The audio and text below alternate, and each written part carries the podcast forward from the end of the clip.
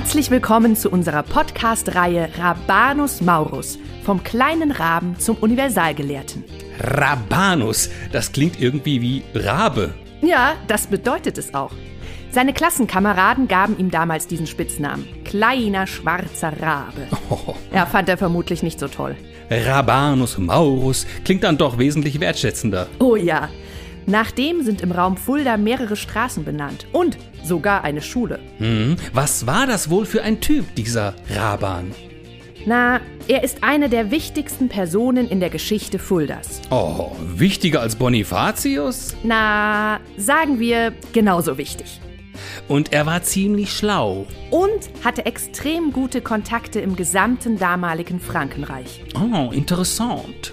Unter ihm als Abt ging's für Fulda wieder bergauf. Hm, die Leute kamen extra hierher, um an seiner Klosterschule zu lernen. Außerdem haben ihn Kaiser, Könige, Bischöfe und Äbte um Rat gebeten. Hm, absolut unumstritten ist unser Raban allerdings auch nicht. Ob er wirklich der Lehrer der Deutschen war?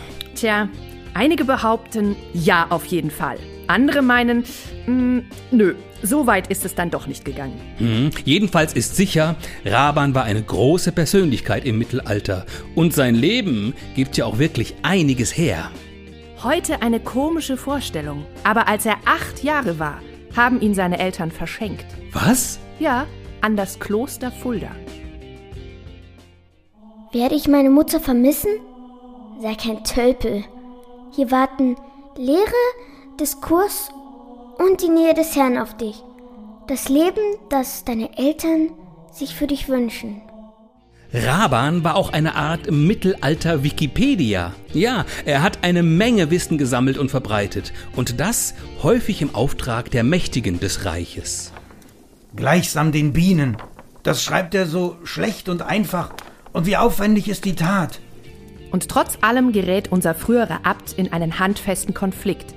In eine persönliche Krise, die sich für ihn zu einer echten Chance entwickelt.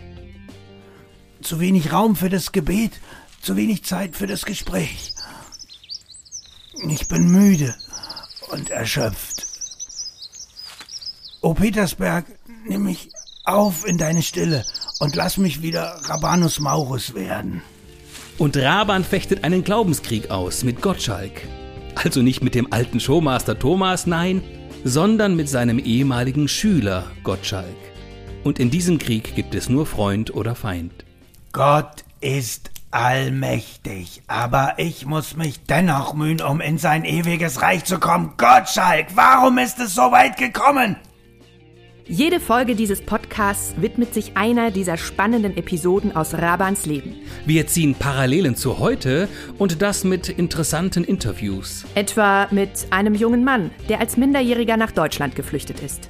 Es geht um Einfluss und Influencer. Um schlimme Konflikte, die Menschen zu Feinden werden lassen. Und darum, wie ihr eine Krise meistern und an ihr wachsen könnt. Auf geht's ins Mittelalter, in die geheimnisvolle Welt des Rabanus Maurus. Ja, und wir hören uns in der nächsten Folge. Tschüss.